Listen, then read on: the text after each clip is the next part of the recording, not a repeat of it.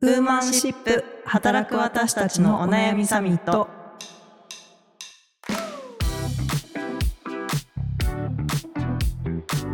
皆さんこんにちは。ニュースピックス 4W の中道香です。同じくニュースピックス 4W の佐藤由美です。この番組はニュースピックス 4W がお届けする次世代を担う女性がリーダーとしての一歩を踏み出せるように女性に関する主要ニュースやリアルなお悩みについて語り合う番組です。はい。今週もえー前回に引き続き共同通信社デジタル事業部の山口めぐみさんをゲストにお迎えしております。よろしくお願いします。よろしくお願いしおます。願いします。前回は鳥取県知事の,、うんあの山口さんが書かれた記事をご紹介したのですが今週も、えー、47ニュースから一本山口さんが書かれた記事をご紹介します。はい、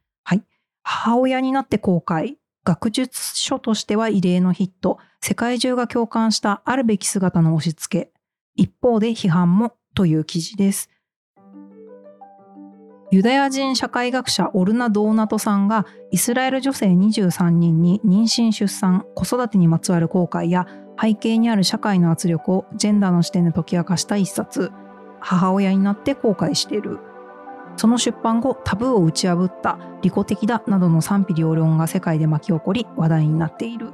という内容の記事でこちらをなんと著者のドーナトさんはい。ご本人に、はい、取材されているという記事なんですけれども、ユミさんこの本知ってました？もちろん。もちろん。目をつぶりながらもちろんだけどもう何度もですね途中で読むのが辛くなりしんどくなりでも読み進めでも閉じ うん。あ山口さんとお話しするしって言ってなんとか完走した。いやこれね本当いや私マジあのタイトルを見てから読むかどうかに多分2ヶ月ぐらい悩んでましたっていうねすごくこうあの衝撃的な母親になって後悔してるっていうタイトルで表紙もねちょっとあのシュルレアリズムっぽいというかなんかこう女性の顔の部分が空洞の感じになって、うんうんそこからお花とか鳥とか虹が出ててみたいなところででもイスラエルのはい。著者の方にインタビューするという。うん。はい。ね、まさかこれがなんか日本のこう翻訳記事とかじゃなくて日本の記事として出てきたの私結構衝撃そうだったんですけれど、うんうん。あのこのインタビュー、はい。こうどういう形で実現したんですか？えっ、と、まあ、出版社に相談をして、あの、エージェントを通じてご本人とメールでやり取りをして、オンラインインタビューしたいんだって、こういう、自分はこういうメディアのもので、あの、こういう視点でお話聞きたいんだっていうふうに、あの、メールを送ったら、あの、割と快諾していただいて、えーはい。実際はオンラインでつないで、向こうが英語でお話をしてくれて、私もその海外部っていう英文で記事を発信するセクションがありまして、はい海外部のあの記者も誘って、二人でこちらはあの取材をしてっていうような形になります。おーじゃあやっぱりその英語でちゃんと取材をするこう共同通信さんのこの体制があるからこそこれが実現したところもありそうですね。確かに。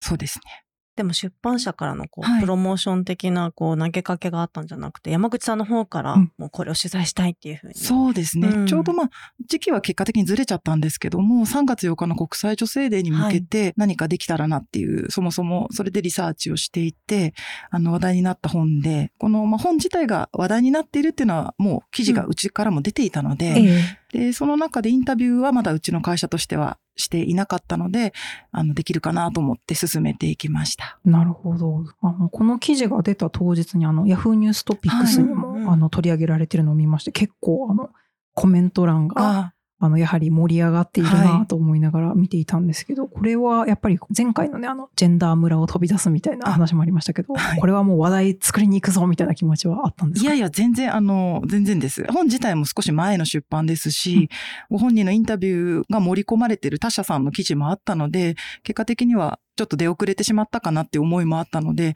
もう全然ヒットなんていうふうに思わなかったんですけども、おっしゃったみたいにヤフトピにピックされたっていうのがすごく大きかったなというふうに思いますうね。んじゃあ予想以上のかなり反響につながった。はい。もうそのヤフーのコメントを見ていたら、意外と皆さんそれぞれ自分の思いとか打ち明けていたりとか、あまり荒れてないヤフトピーだったので、はいそこはなんか良かったのかなっていうふうにちょっと自分では思いましたね。ほどなるほど、なるほど。山口さん自身がはいこの母になって後悔の本を読まれた時って、ファーストインプレッションどういうなんか感想を持たれたんですか？あそうですね。なんかこう、学術書ということもあって、著者のメッセージを自分が全部汲み取れてるかどうかは自信がなかったですけど、やっぱり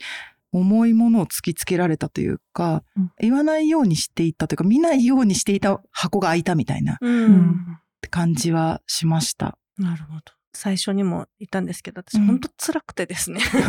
内容が読みうん読み進めるにあたり、まあ、なんか最初にこう書かれている、まあ、女性が母になると大体こうアンビバレントになるみたいな。でもこう、ここで登場されている二十数名のうんこう回答されている方ってもう明確に産まなければよかったってはい。いうふうにまあ明言している方々の声なわけなんですけど、でも私はその無自覚にその子供を産むっていうことを選択していた。なんていうかその、あの日本の中でまあうんうん。30前後になると子供を産むものみたいなうん雰囲気の中で、まあ、そういうものかと思って主体的に積極的に子供を産む産まないっていう選択肢の中でチョイスしたっていうよりも、うんまあ、そういうものかと思って産んだ後にアンビバレントになってしまったっていう自分に対して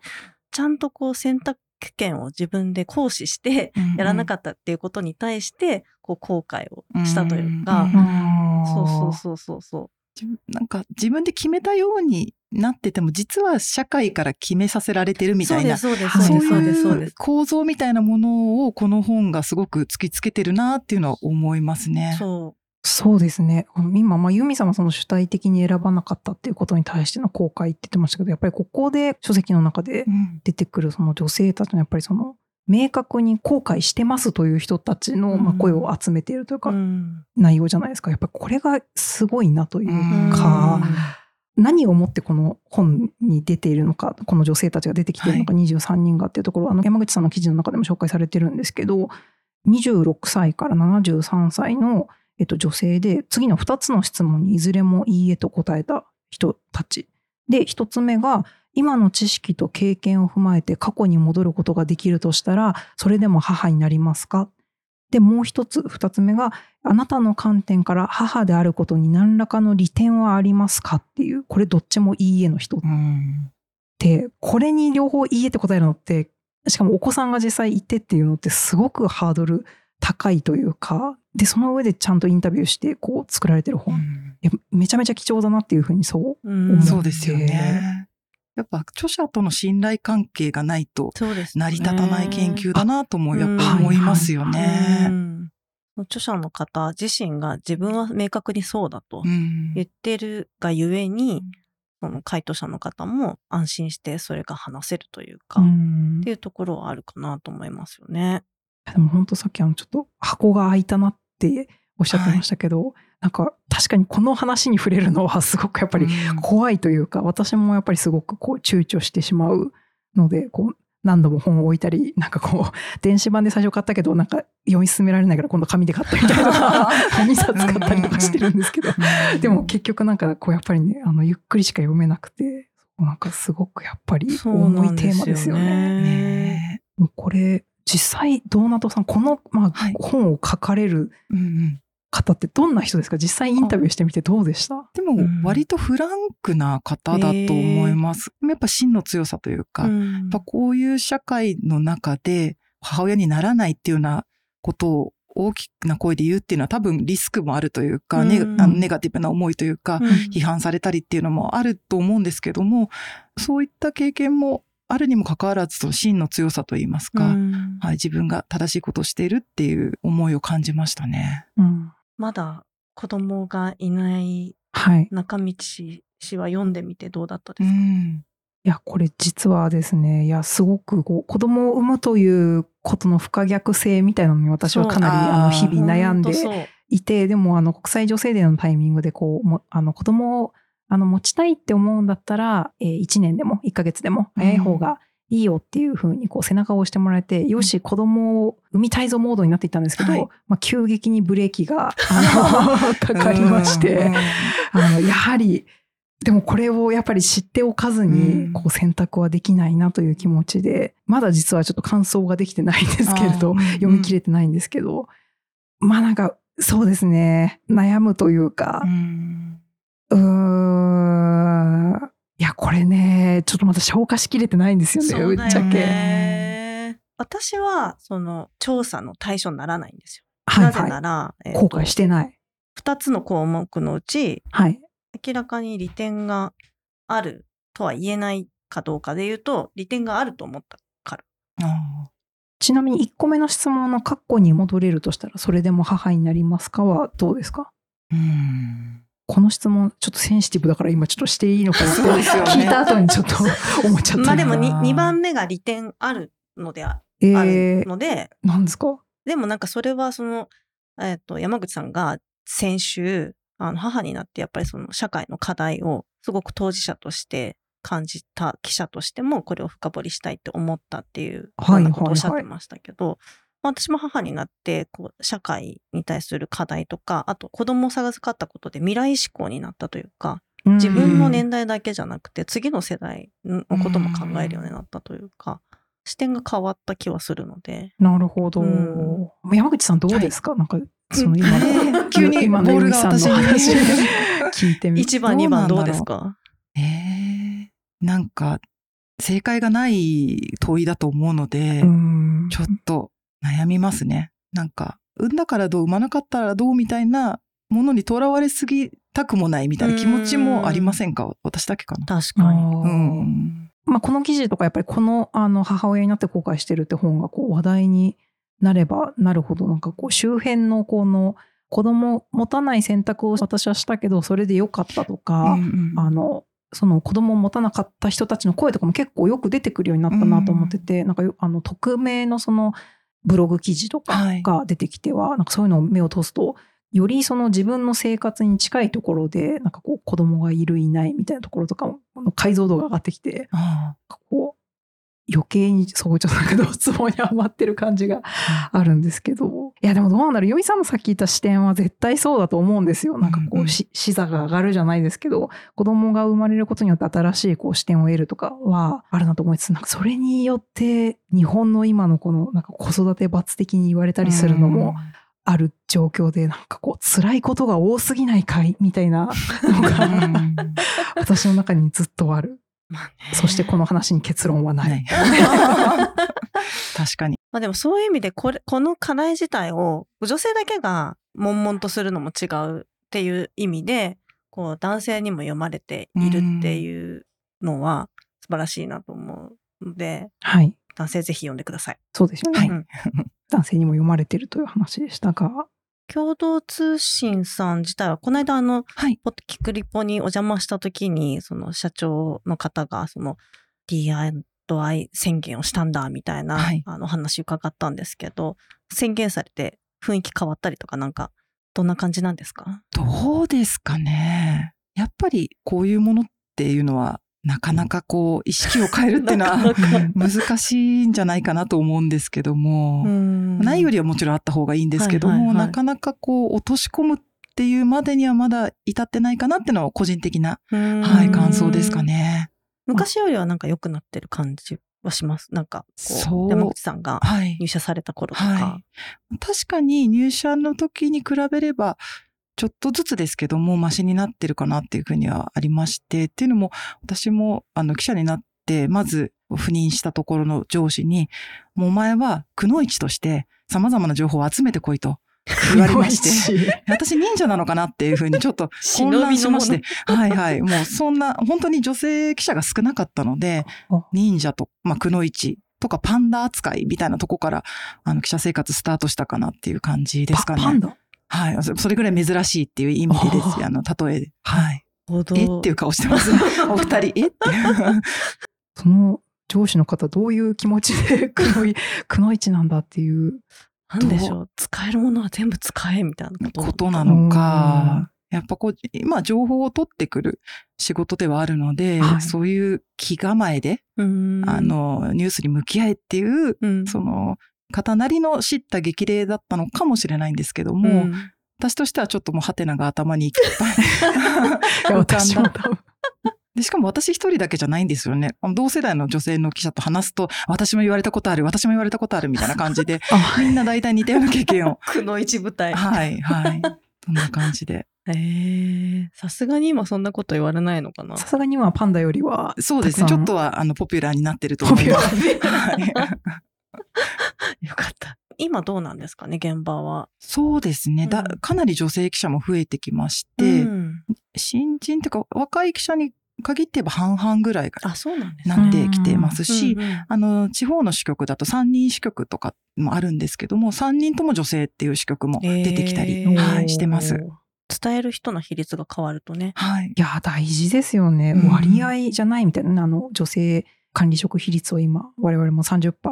早く達成しねばってやってますけど割合大事ですよ、うん、そうだと思います。うん。大事大事。他のメディアさんもねあの前に、えっと、毎日新聞さんが、あのゲストに出てもらった時も女性はまだまだあの徐々にはまああの進んできてるけれども女性あの活躍みたいなところとかがまだまだですみたいな話もあって、うん。やっぱりメディア業界全体だとねここ本当に課題だなというふうには感じてるんですけど、うん。例えば山口さんこう対外的な部分になっちゃうかもですけどメディアさん見ててあのここのやっぱりこうメディアはよくやってるなとか例えばジェンダーのニュースの発信とかで注目されてるところとかってありますか、そうですね。いろいろ注目して見るようにはしてるんですけど、やっぱりメディア業界もまだまだ男性が多い中で、そうですよね。そう、皆さん試行錯誤しながら、なかなか組織としてっていうのは皆さんし本当に試行錯誤してるのかなとは思ってまして、ただあの、3月8日の国際女性デーを毎年キャンペーン的に報道する社が増えてきたなっていうのはすごいいい変化だなっていうふうに、確かにはい。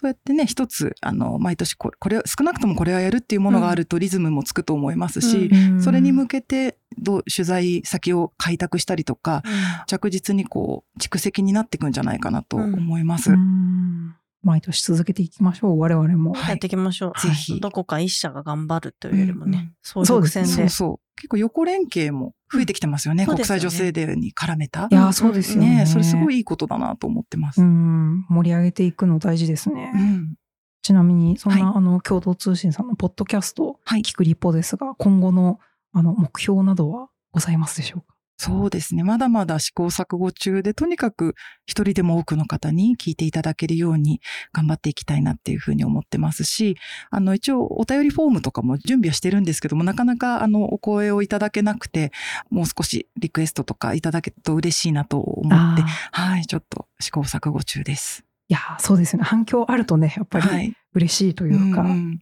あの番組の内容もねああの良くなってくるというか私たちもこううん。あの去年の10月に始めてなんか最初の方は全然こう、お便り来なくて悩んでたんですけど来るようになるとこいうや、すごい。すごいですよね。お便り会とかもあったりして、羨ましいなと思って聞いてました。本当最近はありがたいことに。うん。えちょっとじゃああのユミさんリスナーとしてお便りをあ、ありがとうございます。書きましょう。我々も。はい、ではそろそろお時間ですね。いやーちょっとあっという間。山口さん2週にわたってありがとうございました。あありがとうございました。いやーお便りねとかレビューとかね。いや大事ありがたいですよね。本、当に。ポッドキャストをやる上でなんか喋りとかで気をつけてることとか。あ聞きたい。まあでも一応社内に元アナウンサーの人がいて、へー。であのあのキクリポのナビゲーターって6人いるんですけどみんなそのナビゲートやるにあたってその方の研修は受けてるんですよ。受けたい。あぜひ。やばい受つなけたい。ぎますはいだけどまあとはいえ全然アナウンサーのキャリアもみんなない。私はないのでやっぱあの毎回毎回放送を聞いてあーなんか元気ないなとか元気落ち 落ち込んでますね。ねえ落ち込みますよね。はい。落ち込みます。自分の聞くとね、わかります。自分で聞くとねいろいろ気になっちゃう。そうそうそう。こう言えばよかったなとかいろいろ思いませんか？そうよもう。わかる。わかる。いやでも毎回ね楽しく話してはそういるんですけどね、はい、はい、この番組「ウーマンシップ」では女性に関する主要ニュースやリアルなお悩みについてあの時には山口さんのようなゲストをお呼びしながら語り合っていきますえお便りもお待ちしております概要にフォームを載せておりますので聞いてみた感想であったりとかツイッターの方でも「ハッシュタグウーマンシップで」あの面白かったとかなんかこうこの辺りが気になったみたいな声をあのぜひぜひお寄せいただけると嬉しいです。えーそしてあの Spotify は5段階の星評価 Apple Podcast は、えー、と星とあとレビューのメッセージあの書いていただけますあの皆さんの考えていることとかあのぜひぜひ寄せていただけたら嬉しいですはいそれではまた来週ありがとうございましたありがとうございました。ありがとうございました。